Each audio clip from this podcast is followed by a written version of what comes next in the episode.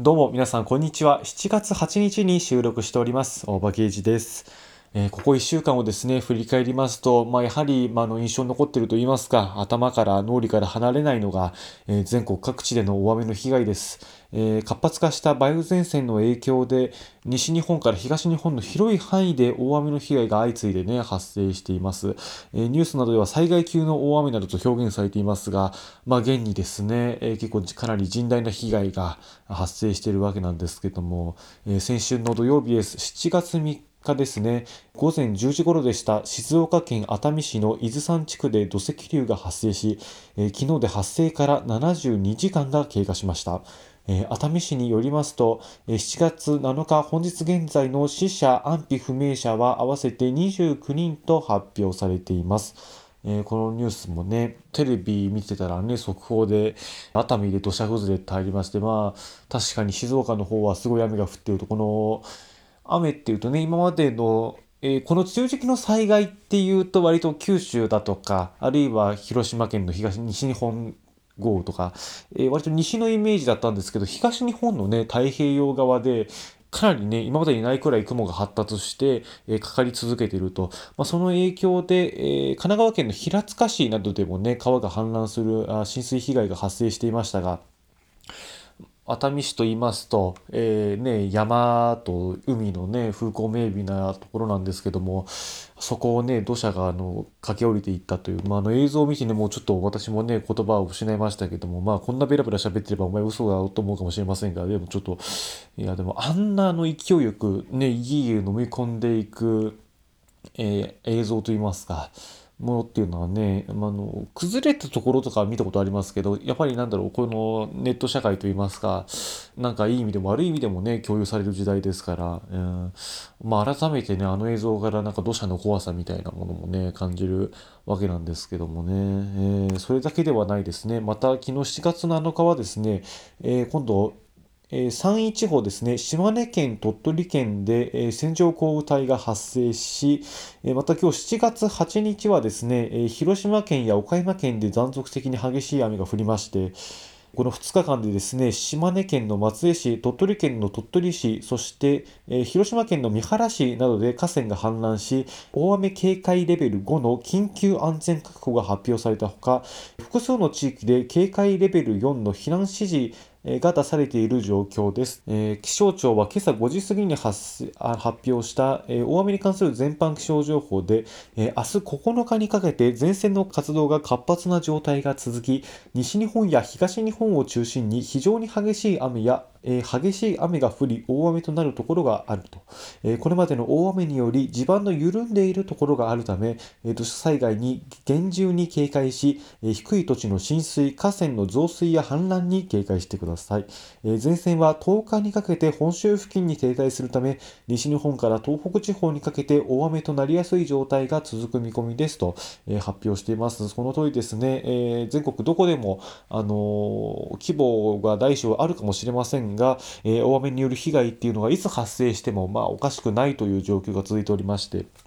あのね、私のこの住んでるところも、えー大雨はね、ここしばらくはまあ激しく降ることはあっても夕立程度ですね、いわゆるゲリラ豪雨みたいなもんですか。それと今日は割とまあ梅雨のしとしととしたね、穏やかな降り方なんですけども、水が溜まってるということがあってか、まあちょっとあの、大規模ではないし、その人的被害等はなかったんですけども、あの、ちょっとした土砂災害、土砂崩れみたいのがあって、えー、やっぱね、あのそんなに本当あの熱海とか山陰とかのものをあの見ててもそれよりは全然雨の量少ないんですけどもやはりねなんか身近でそういうなんか崩れたところがあったみたいなことをね聞くとまあ少しの雨でもというかもうそのね、えー今回ねあの災害があった地域には全然満たなくてもあのそういう災害っていうことはね起こることがあるので、まあ、あの大雨が降ったらもちろん警戒することはそうなんですけども逆にねそのあんまり、えーあのすごい、えー甚大な被害が出た大きな特筆するべき雨でなくてもそういう災害ってことは起こるということをね、まあ、改めて確認しておく必要がね、まあ、あるかなということは思うんですけども。まあ、大雨に関してはね、これまであまりあの発生しなかったようなところでのね、災害ということが結構多いですしね、えやっぱり地球温暖化等の関係で、まあ、気候変動が起こっているということなんでしょうけども、とにかく今までの雨の量なら耐えきれたから、山もそのままの形であったし、川も、えーその水を超えることがなかったんですけども、未来で見ていくとそれがもっと頻繁に起こっていく可能性がありますので、大雨の被害っていうのは、まあ、これまでの常識が、まあ、通用しないと言いますか、えーまたその新たなね、えー雨の量になりまして、えーどんどん今までの雨なら耐えきれたけども、えこれ以上降ると耐えきれないというところがどんどんそういう形目に見えてくるような形になってきますので、え私たちもねパッと山を見てこれぐらいの雨ならここまでは大丈夫だろうとは思うけどもこれ以上降ったらどこがどう崩れるのかっていうことはまあ把握しきれてないしまあそれはもう投資能力に近いですからね、えーまあ、ただあのハザードマップで起こりやすい地域というのは分かりますますのでそういうね、え場所の確認というのも必要になるのかもあなると思います。また新型コロナウイルスですね、えー昨日東京都で確認された陽性者数は、えー先週の水曜日よりも206人多い920人となりました。えーこれに先立って小池都知事が、えー昨日政府が定める新型コロナウイルスの基本的対処方針に、えー飲食店での酒類提供の原則停止をするよう、えー要望を出しましたが、えーその後政府内では東京都に8月中旬いっぱいまで緊急事態宣言を発令する方針との、えー報道も出され、え本日、え分科会に了承されたことが発表されました。またね、これも今日、あの、7時頃から菅総理が会見して説明するということにね、えなっていますが、また東京都も、えーこの前解除されたばっかりじゃないかっていうような気もしますけどもね、えーまた緊急事態宣言が発令ということで、一層対策を講じて、特にそのインド株等のね、猛威が振るっておりますから、なんだろう、今までとはね、違うその、安全対策というか、うん、まだなんか先が見えない感じはしますけどもね。えーまあ、とりあえず大雨とかあの雨の被害もやっぱり一番大事なのはあの避難とかのあの基礎的な行動ですし、まあ、感染症対策でもやっぱ手洗いとかマスクとかそういう基本的な対策っていうのがいずれも大事になってきますのでやはりね、まあ、そういうことをまあ心がけるということで、えー自信を持つってことがねあのまあ安心につながるのではないでしょうかという、なんかちょっとすみません、真面目なえー喋、り方になってしまいましたが、えーそれではですね、今週も始めていきましょう。大場刑事ハングアップターミナル第74回。改めまして、こんにちは。ブローラーウェイこと大場刑事でございます。あの、本当にもうそういうね、大雨の被害とかニュースで見てると心がね、とても痛むんですけども、まあ、打って変わりまして、晴れてるところですよ。えー暑いんだ、それが。まあね、うちの地域ももう雨降ったり曇ったり、まあ急に晴れたりの繰り返しで、まあ梅雨時期のね、あの不安定な天気っていうこともね、あるんでしょうけども、もうね、天気がね、なんか、まあなんとなくわかるんだけど、具体的に読めないっていうね。うん、だから、あれ、今日雨だと思ったけど、すっげえ晴れているっていう日もあれば、なんかね、母からね、あれ今日なんか朝から雨降ってんだけどって言われて、今日曇りだと思ったんだけどって言われたんだけど、あれ私昨日見た天気確か雨だったと思うよみたいな。なんかその、日本気象協会の天気とウェザーニュースの天気と気象庁の天気がなんか雨だか曇りだかなんか微妙だからね、ちぐはぐになってるとかなんかそういうことなんでしょうけども。えー、まあ少なくともね、あのもう変わりやすい天気ってことですからね。えーまあそんな中ね、まあ晴れた時のこの直射日光よ、もう、じりじりじりじりってもうなんか軽く痛いぐらいの感じですもん。うん、で、この前ね、本当晴れてる時ね、通院行ったんだけども、まあ、その本当雨だからゆっくり行かなきゃななんつって思ったら、あの天気いいからなんか自転車でみたいな、なんかもうそういう、自転車もね、朝雨降ってると妹はあの雨降ってる間自転車いいやって感じだから、昼間急に晴れてると、あ、おっしゃラッキーっていうね、え感じなんですよね。えー使えるっていう。まあ、それでね、まあ自転車で行くわけなんだけどもさ、まあ、そんな遠くないんだけど、ここ数日、あの、ここ数日じゃない、ここ数ヶ月、経験したことなかったような汗の出方したよね。うんもうね、もう額からブオーって感じですよ。うんだからね、やっぱその、やっぱ慣れてないっていうのもあるし、もう夜とかもさ、まあ、ほんと真夏になっちゃえばまだ涼しい方なんだけど、特にね、え昼間晴れて夜曇ってたりすると、熱がその逃げないじゃないですか。雨降ればそれで下がるんだけど、その暖かい空気蓋されちゃうと、もう暑くて暑くてっていうね、軽く熱帯夜だわっていうね。だからまあ体が慣れてないっていうのもあるんでしょうから、え熱中症っていうのもね、あの本当皆さん気をつけていただいてね、クーラー使ったりとか、まあとにかく一番水分補給ですよ。本当水飲まないと人間死んじゃいますからね。えー、まあ、その一方で、えー、その天の恵みである雨によってね、大きな被害が、まあ、出てるということも、まあ、同時にその水のありがたさと怖さっていうのが、まあ、裏表じゃないわ。紙一重なんだなっていうこともね、まあ、感じるわけなんですけども、そんな中ね、まあ、コロナの方もね、急に跳ね上がっちゃってっていう、なんかまたさっき言ったような話の繰り返しなんだけど、まあ私もね、まあコロナで、まあオリンピックはどうなるかっていうことなんだけどね、オリンピックのさ、有観客になるか有観客ってなるかっていうのはさ、もう私すっごい気にしてるんですよ。というのもね、あの私、オリンピック中に、まあ、手術の事前検査で東京行くことが決まったじゃないですか。その時の宿の値段が、あの、オリンピック開催するか、まあ、無観客か有観客かで全然変わっちゃうんですよ。やっぱその有観客になると値段パーンと跳ね上がりますからね。えー、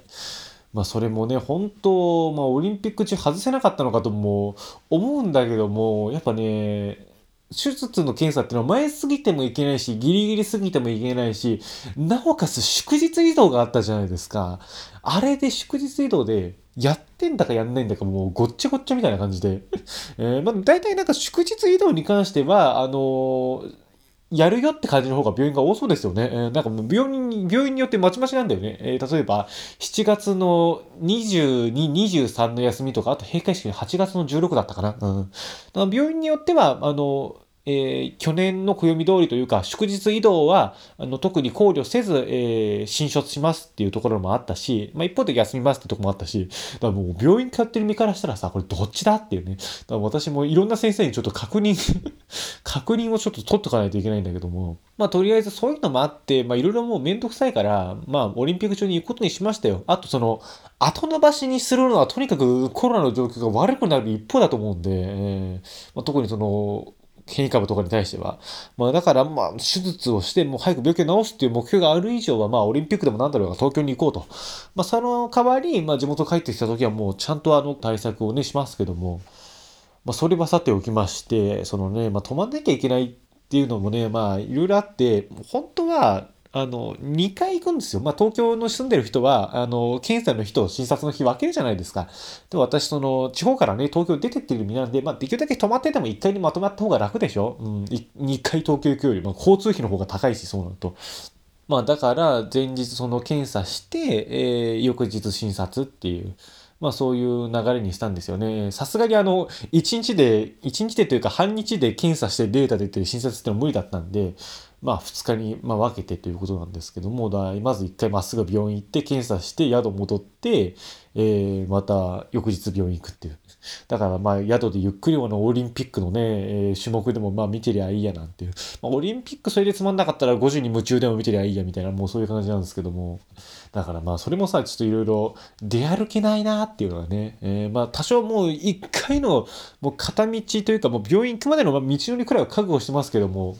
まあ宿にこもってるしかないんじゃないかなってね。まあその値段ですよね。えー、それがもうびっくりしたんで、まあそれは当たり前ですよ。オリンピックやるんだからさ、それはもう全然値段変わるってわけなんだけど、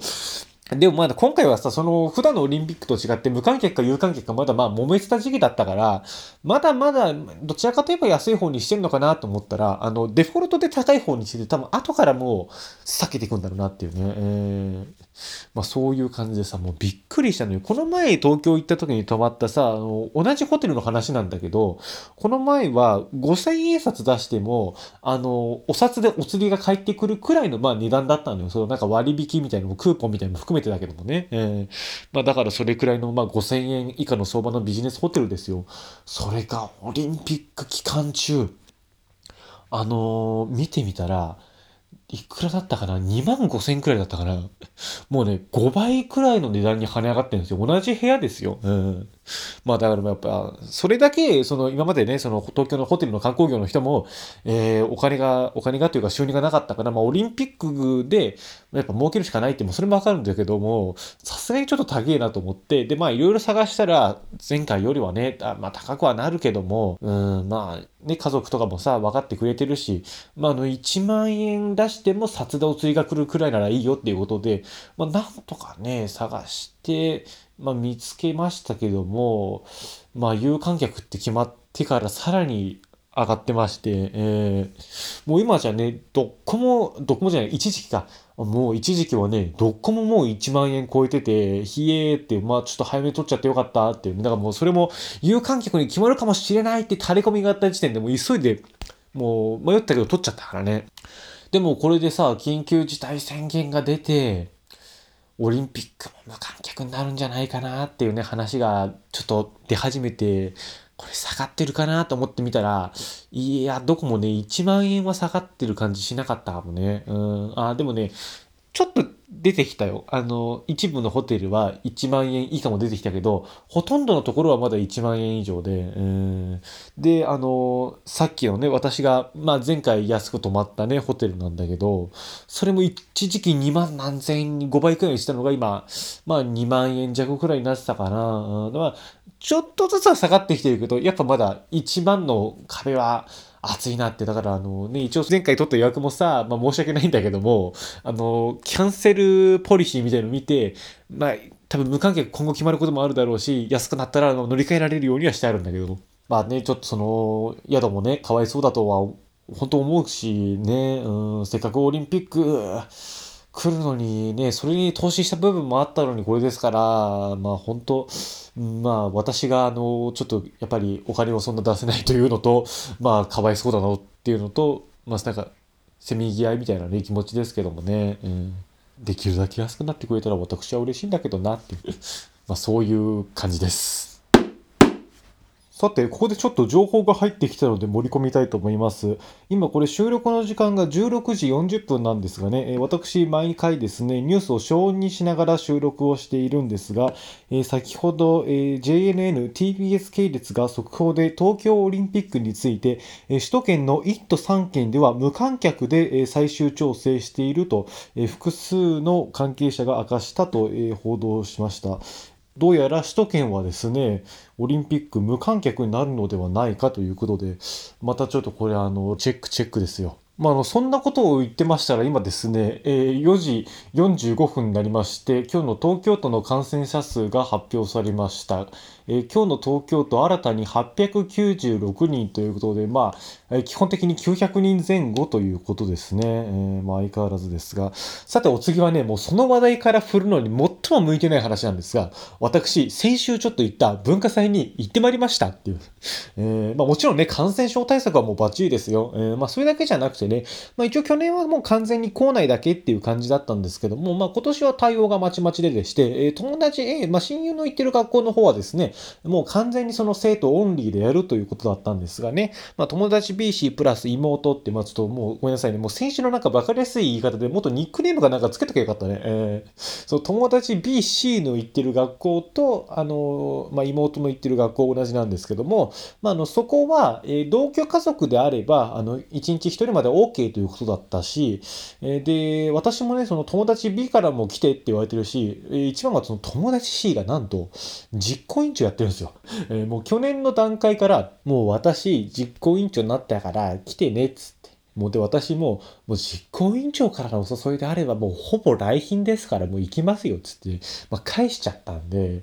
まあそれも、だからまあ義理もあるし、まあ普通に会いたいから行こうかなと。まあ全然もう会ってないんですよね。その友達 A と友達 B の方はまあそこそこ会ってるけども、その友達 C に関しては本当もう一昨年の文化祭以来会ってないから。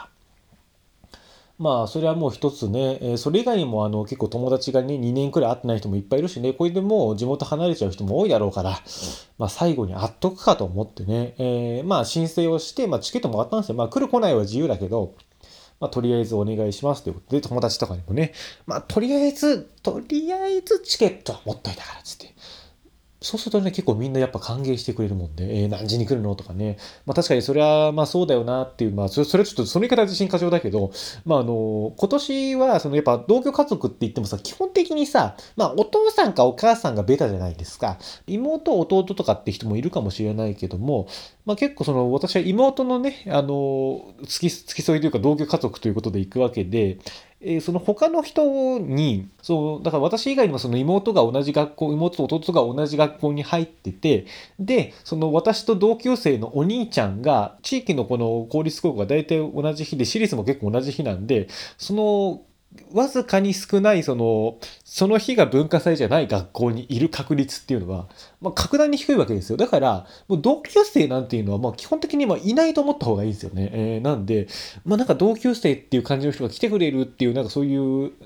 のもあったでしょうね。なんか目新しさというか悪目立ちしてる感じが、うん。まあじゃあ私もね、今行きますとも行きますともということで、えー、まあいよいよね、あの、まあ明日行くっていうところから始まるんですけども、ちょっと身だしなみ気をつけなきゃなと思って鏡見たらさ、髪の毛もっさもっさだったのよ。もう、ここはと思ってもう前日散髪行ったもんね。うん。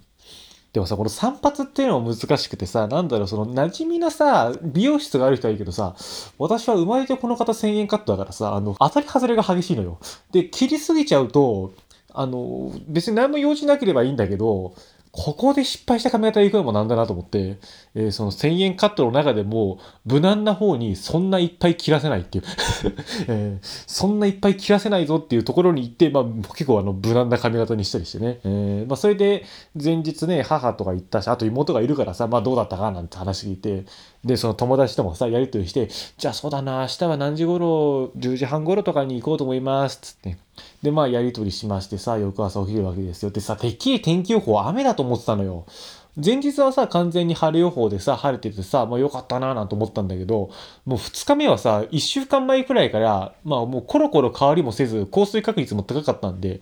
これは絶対雨だなと思って覚悟して、朝ちょっと目覚ましたら、雨降ってるんだよ まあ予想通りですよ。天気予報通り雨降ってて、わあ、これは残念だな、雨天日程か、なんてことを思いながらさ、まあちょっとまた、二度寝というか、あの、痛いから、まあもうちょっと休んでから、まあ行こうっつって、まあもう一回目覚ましたら、病んでたのよ。って言ってさ、まあちょっとあの、高校行くわけですよ。でもさ、なんかその、賑わってる感というかさ、その BGM とか流れてくるんだけど、コロナ禍だから、やっぱ人少ないのよ。うん、あれ、これ、本当に今日、僕さ、やってるのかなぐらいの。なんか、どっか他のクラスで音楽かけてるだけなんじゃねえかなぐらいのさ、やっぱ寂しさなのよ。まあ、もうちょっと近づいてったらそれらしいことはやってたけども、やっぱ大声とかも出しちゃいけないし、そういうのもあるから結構ね、もう静かな感じで、で、お母さん方とかもさ、まあ一人ずつで来る人も来ない人も前日来た人もいるからさやっ、ぱ少ないわけですよ。だからどこが入り口かっていうのが分かりにくかったりしてさ。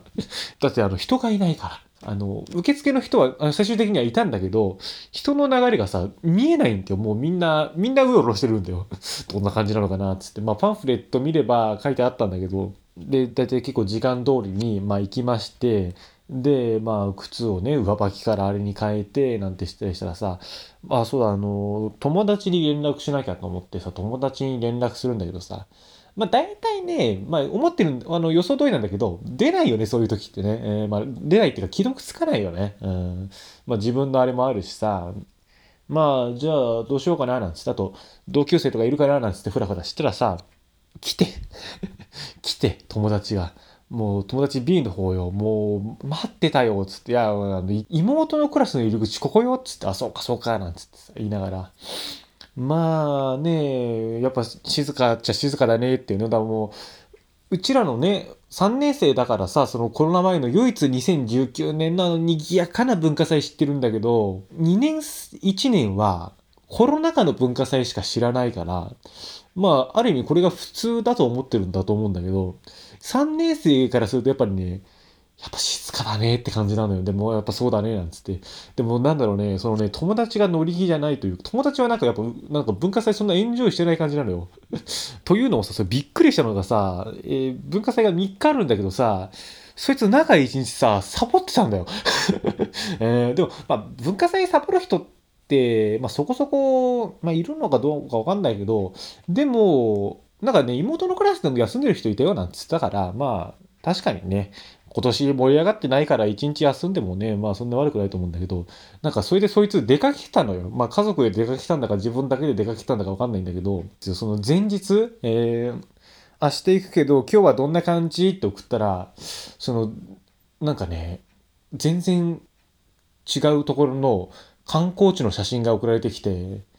え、人いないけどこんな感じだよっ、つって。ちょっと待ていっていう。もう、びっくり。朝一びっくり。え、いないんっていう。学校にいないっていう。そんなことある？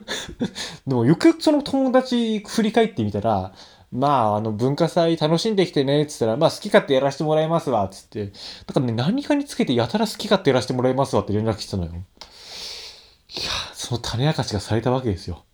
でも私もびっくりよ。だから本当お前、最後の文化祭なんだからさ、まあ、あの、私はその、やっぱ学校行ってないからさ、その、まあ、学校行ってないっていうか、そういう文化祭がないからさ、ないものねだりみたいなところもあるわけよ。だからその、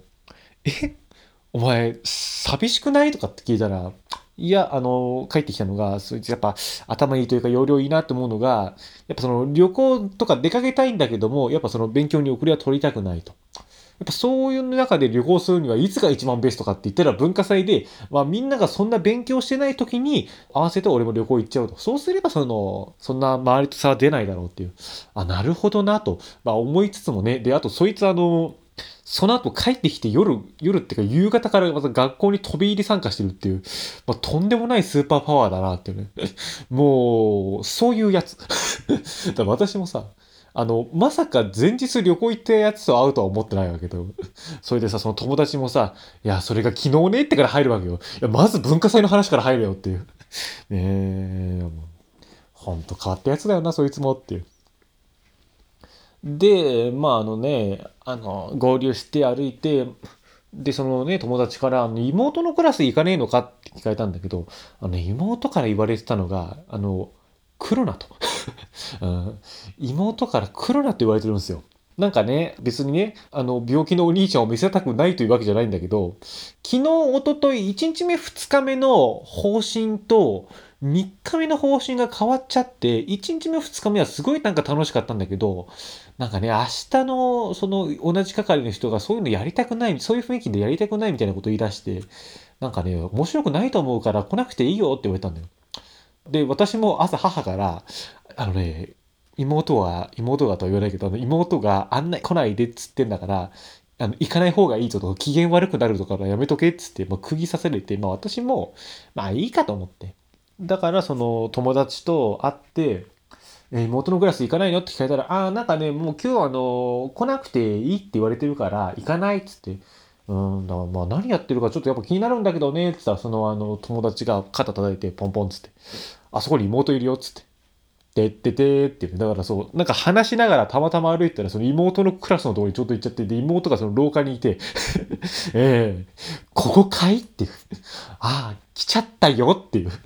うん。で、もう、やってけとも言われなかったし、すごい並んでるから、まあいいやと思って。だか妹もさ、わってこいつ来ちゃったって感じなのよ。まあよくよく考えれば位置関係的にそうだったんだけど、どう？なんつって、うん、まああのやってるよなんつってね。で、なんか妹が他の人になんかその接客接客してんのか見たりして。えー、で、そのもう一人廊下にさいたんだけど、そいつがその友達と先輩後輩で、なんかまた話してなんつって。なほほーなんつって見てたらさ、あの後ろからその実行委員長が来たよ。友達 B ね。その友達 B じゃない、友達 C か。そう、まあ、今や友達と実行委員長さんにするよ。うん。実行委員長ちゃんが来たのよ。そしたら聞いたら、本部が玄関のところにあるから、まあ、どうせそこで待ってりゃ来るかと思って待ってたんだけども、その、今回コロナで分散してあのやってるからたまたまその私が入るところが正面玄関通らないようななんか渡り廊下みたいなところから入るところで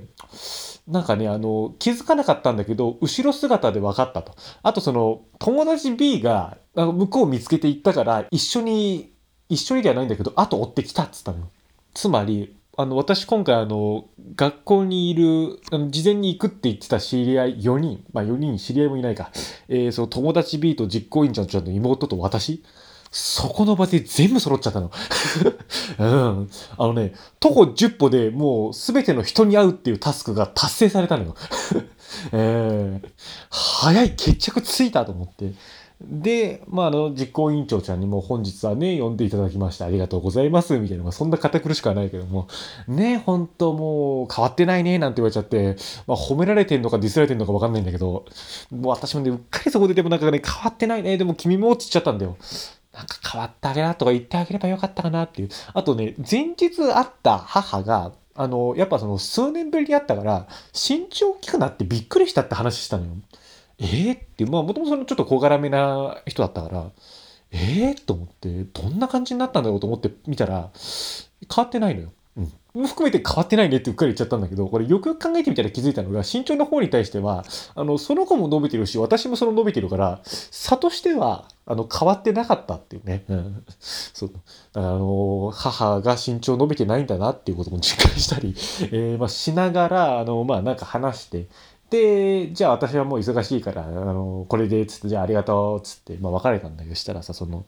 友達がさ、B が、とにかくそのね、実行委員長ちゃんのこと嫌いなのよ。好きじゃないの、苦手なのよ。あまあ、ね、詳しいことはよくわからないんだけど、なんか嫌ってるんだよね。えー、多分ね、幼稚園から同級生なんだよね。その、一緒なんだよね。だから、恥ずかしいんじゃないかとね、私は思うんだけども。田舎いれば幼稚園から一緒なんてさ、そこそこいるとは思うんだけど、やっぱ恥ずかしいのか、あとそういう、なんか、もともとね、あんまりそういう超やるようなタイプじゃないといえばない人なんですよ。だからそういう人がなんかハキハキやってんのが気に入らねえのかななんつうんだろう、その、同じじゃがいもだったのに、もう、俺は焼き芋なくせに、あいつスイートポテトになってやがるみたいな。なんかそういう気分があるのかなっていう。なんかまたくせえ女だなっていう。そういうもう、なんていうの？まあ偏見じゃないけどさ、やっぱ昔から知ってる人のこっぱずかしたみたいなのがなのかわかんないけども、もう、その友達もさ、もうあいつとあれ以上話してると思ったらもうここ逃げ出すかと思ったよみたいなこと言ってて、まあそれはそれで面白かったかもね、なんつって。で、もうね、そこでね、やることがね、なくなった。うん、もう、あの、私の今回の文化祭のあれは、その実行委員長ちゃんに挨拶するのと、友達 B に会うのと、妹の様子を見てくるだったから、もう、あの、帰ってもいいっていう。さすがにもったいないから、その、まあね、友達も1時間時間空けてくれたわけだし、まあ2人で学校をね、まあ、うろうろするっていう。で、途中その旅行の話を聞くっていう。もう旅行の話聞くために文化祭来たんじゃねえよと思いつつ、へえ、それは面白いね、なんつって うん。まあ、そんな感じだったよね。あと、あの、妹からさ、なんか、先生の名前とかいろいろ聞くんだよ。学校の話とかするから、あの、数学の先生が、もうね、あの、すごい、あの、年なんだけども、もうね、顔が数学を教えてる時だけ生き生きしてて、あの、もう本当あの、オタクが推しを語る顔で数学を教えてるっていう。まあだからちょっと生徒がちょっと置いてけぼりになってるんだよっていう先生が、誰かな？と思って。あ、いたいたいたなんつったらあの、意外と外の運営のテントの中でなんか大なた振るってて、おーみたいな、なんかこんな先生なんだとかね。あと、担任の先生とか誰？とかってなんか聞いてみたり、先生トーク聞いてみたりしても。で、まあ学校うろうろしたんだけど、それがね、もうちょっと小中の同級生が、その高校いっぱいいるんだけど、なんかね、合わないのよ。で、もっと言うと、3年生見ないのよ。うん。なんかね、3年生はその3年生の格好みたいのがあるんだけども、その格好自体見なくて、1年生の時も挨拶回りだったよね。ほんとその、先週も言ったけど、いや、お前元気かつって。まあ、俺元気じゃないけど、みたいな。もうそういうことばっかりだったのに、あれ、挨拶する人がいない。だからまあね、ちょっと顔つき変わっちゃってる人もいるかもしれないけど、まあ声かけられてなかったこともあると思うんだけど、でもね、3年生自体見ないのよ。ま、なんか後から聞いたら、その3年生の行事が、その絶対公開が終わった後にあるから、その準備に結構行っちゃってるんじゃないかっつって。まあ、だからそういうちょっと中途半端というか変な時間に行ったせいもあるんだけどさ、あんまり挨拶できなくて。えー、で、なんだかんだ言ってさ、まあ学校一周して一通り見て、まあなんか特にね、今回飲食とかもないからさ、展示見てなんか、ああ、そうなんだ、なるほどな、なんつって、なるほどな、つって。で、回ってくみたいな、そう、なんか、あと展示物で面白いのあったかな。あ、そうそう、そう友達が書道班の展示を見たいって言って、まあ、その書道のね、書が並んでる教室にあの入ったら、なんか、入り口のその横の影のところに、なんか受付の人がいて、その人に、あの、アルコールをしろって怒られて、あ、怒られてっていうか、まあ、注意され、注意されてっていうか、あの、お願いされて、え、書道教室とか一つ一つで消毒するっていう、徹底してるなーって思ったっていう記憶があるね。まあそういうわけでね、ちょっとしばらくうろうろしてたんだけども、なんかね、その部活のさ、発表みたいな演奏会みたいなものもね、あったりするんだけどさ、まあせっかく友達が1時間時間作ってきてくれてるわけだからさ、まあそれを黙って2人で見てもさ、そんな意味ないから、2人でまあダラダラ喋りつつうろうろ見ててでね最後あのたまたま行き着いた教室がなんか英語研究室みたいなところでちょっとふらーっと入ってったらなんかねそんな特に何も展示してなかったんだけどもなんか人がいてでなんかその英語の自由発表みたいなものがまああってなんとなく見たらなんかねプロジェクターがあってでそのなんか部活の人みたいな人がなんかいじってんだよね。まあこれ何なんだろうななんて思いつつまあふらっと見て出ようとしたらなんかね、ちょうどその英語の先生が来て、で、その英語の先生っていうのがその友達のなんか英語の先生だったみたいで、おーおーおよく来てくれたね、こんなとこになって。て、これね、なんかあの、英語のディスカッションの様子流してくからさ、あの、見てってよなんて言われて、なんかその友達も断りきれなくて、あ、はーい、なんつってあの、なんかもう椅子まで用意されてどうぞどうぞだって言われちゃってさ、なんかよくわかんないけど、あの、椅子に座らされて、なんかあの、 English で、My town best food is みたいな、まあ、それ高校英語だからもっとすごいまあ、言ってってるんだけど、あの、よくよく聞いてみると、うちの町の特産品はこれだみたいな話しかしてないよ。まあ難しい語を作ってた、使って単純なことを話すっていう、まあそれも確かに技術かもしれないんだけど、なんかそういうのを見ながらなんか、ふーんなんつってなんか時計見てらさ、まあその友達ともさ、あと10分ぐらいだったわけよ。したら、その間に妹から LINE が来てて、あれ？私シフト終わっちゃうのに来ないの？つって。私もさ、来るなって言われたし、あの時もさ、あんまいい顔されなかったから、もう完全に行く気なかったんだけど、まあ、の妹のシフトが終わるのと、えー、その私の友達がシフトに入らなきゃいけないのが同じ時間で、で、なんかもう、妹に呼ばれちゃったよなんつって、ちょっとそのね、友達に B に行ったらさ、その友達もさ、あ、そうなんだ、つっても俺そろそろ仕事だし、もうね、昨日出かけてくたくたで筋肉痛なんだよ。だからもうここであの休みつつ座って見てるから行ってきなって言われて、なんで俺筋肉痛の人と文化祭回ってんだろうと思いつつ、了解っつって、じゃあ今日はありがとうねっつって、まああの、後でそのシフトのとこも寄るからっつって、で、そこでまあ別れて、まだ妹のシフトも終わっちゃうっつって、その LINE 見るのもさ、あの、しばらく見てなかったからギリギリでさ、まあちょっと急ぎ目で妹の教室に行って、え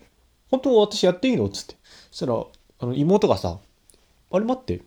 一人っていう。というのも、その妹のクラスの出し物ってね、あのね、今年、えー、大体その文化祭の出し物ってお化け屋敷が多かったんだけど、も、ああいうお化け屋敷ってさ、あのー、やっぱ暗く閉じなきゃ、密封しなきゃ怖さってないじゃん。そんなもう窓開いてるお化け屋敷なんてないじゃん。だからもう今年はね、お化け屋敷禁止なんで、あと叫ぶから。だからもう基本的にやることが、あの、なんていうの、カジノというか、えー、あの、トランプのゲームとか、あとまあ謎解きとかさ、まああってもその迷路で、えー、隙間あって窓を開けて明るくねっていう、まあそういう感じなもんだからさ、まああんまりそのバリエーションもね少ないなんつってなんか聞いてたんだけども、まあ、妹のクラスがそのトランプのやつなんだけど、その、えー、一人しかいないと、そのトランプ、なんていうの、その、なんていうの、ディーラーって言うんだけど、その、まあ、要するに司会者というか、そのカジノでさ、真ん中に立ってさ、あの、トランプ配ってさ、ゲームやってるあの人いるじゃん。そのディーラーと1対1の勝負になっちゃって、で、2人でポーカーとか、豚の尻尾とかやっても、クソつまんねえよと。えー、でもさ、私もさ、もうその、本当ださ、その妹に来るなって言われたから来なかっただけでさ、で、もっと早く連絡来たらさ、その、友達その友達 B と2人で行ったのよ。でも来るなって言われてるから行かなくて、その、よりにもよって、向こうがもう用事っていうタイミングで行っちゃったから、じゃあ、やめといた方がいいって妹に聞いたら妹も、いや、でもせっかく来たならやっていいばって言われて、分かった分かったっつって。で、じゃあこれルールね、なんつって、はいはいはいなんつってその渡された紙見てると、で、それ、なるほど、なんつってやったら、本当に一人で行くのっつって。じゃあ、私、今回は一回したら、あ、でも、並んでんだからやっていきなよって もう二人とも決めきれないんで、二人とも優柔不断になっちゃってて。で、もう散々迷った結果、結構、ま、ああいうのって時間かかるから、回転があまり良くなくて。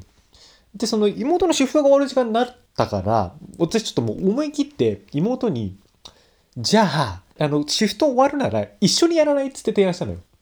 一緒にっつってもう、ありえないでしょ妹と、妹を引っ張ってやる。なんか、とんだ寂しいやつみたいな感じですけど、まあでもよくよく考えたらもう今年って、でもお母さん一人で来て、それやるとか普通にあったっつうのよ。だから、まあまあまあ、今年ならいいやと思って、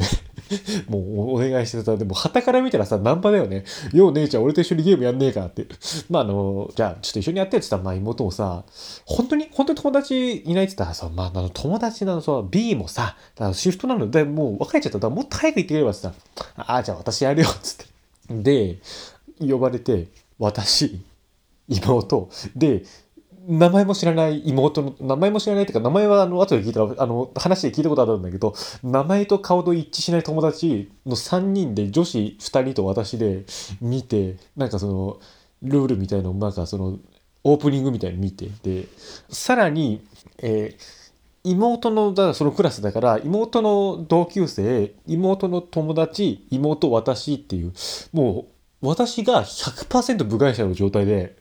あの、ゲームをやって、えー、なんとあの、ディーラーがポーカーで2連続大勝ちして、で、最後私、豚の尻尾で大勝利を収めるという。まあ、ちょっとその、妹に申し訳なかったような気もするんだけど、あんだけ来るなって言ったのに、よりにもって一人になったタイミングで来いって言われたから、まあ、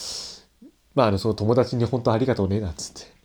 まあ、それであの、帰ってきたら、今度またその友達から、友達 B の方よ、もう早く俺のとこ来てみたいな感じで言われて、友達のシフトのとこ行って、なんか、じゃあこれ買うよ、なんつって。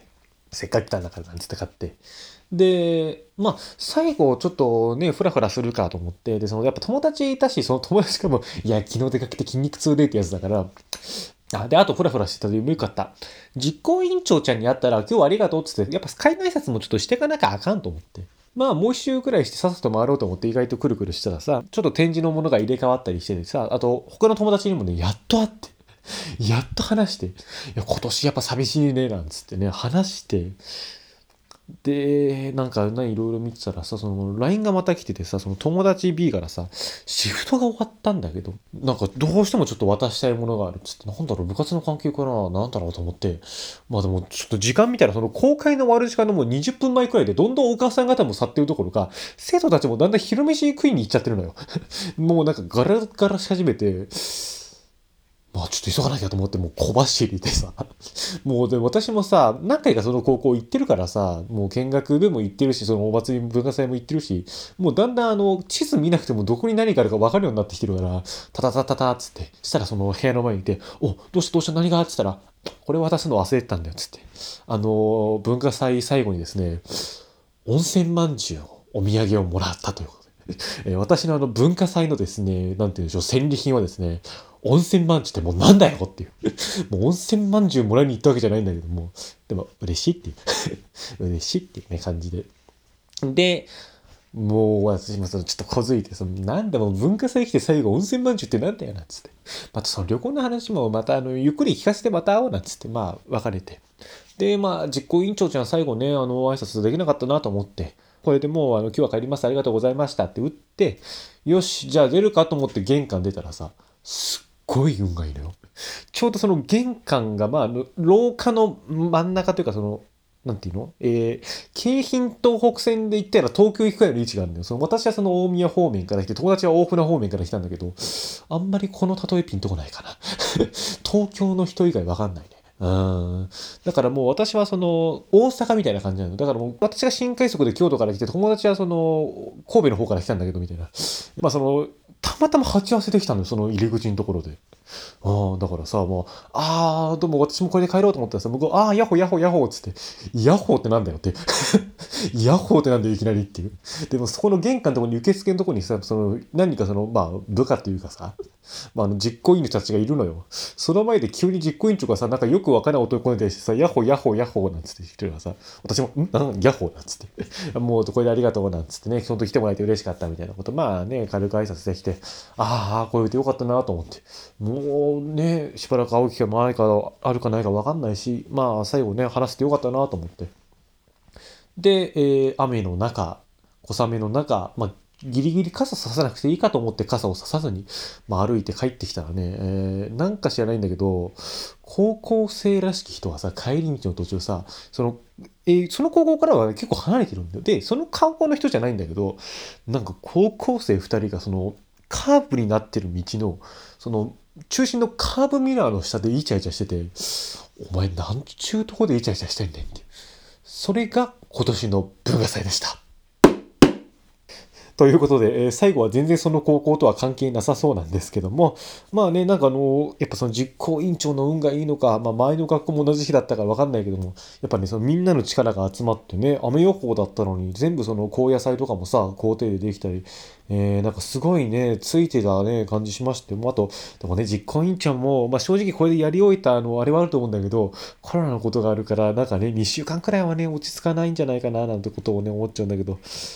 その他にもですね、そういえば先週ですね、放送にですね、リサさんとタケノコさんからですね、あのね、非常にあの、ありがたいというか、非常にもうお褒めのメッセージをいただきまして、もう本当あの、ここにちょっと私が読ませていただくのはもうちょっと恐れ多いというかね、もうちょっとそれはもう自分があの、鼻が高くなっちゃってるんじゃないかっていう、もう天狗になっちゃってるんじゃないかと思われるくらいに、もうあの、ベタ褒め、ベタ褒めしてくださいまして、いやもう本当にありがとうございます。またね、こうやって期待してくれているリスナーさんがいるってことが分かりましたので、来週以降もですね、ベラベラと喋っていこうと思っております。それではですね、ここまでのお相手は大場刑事でした。それではまた来週お会いしましょう。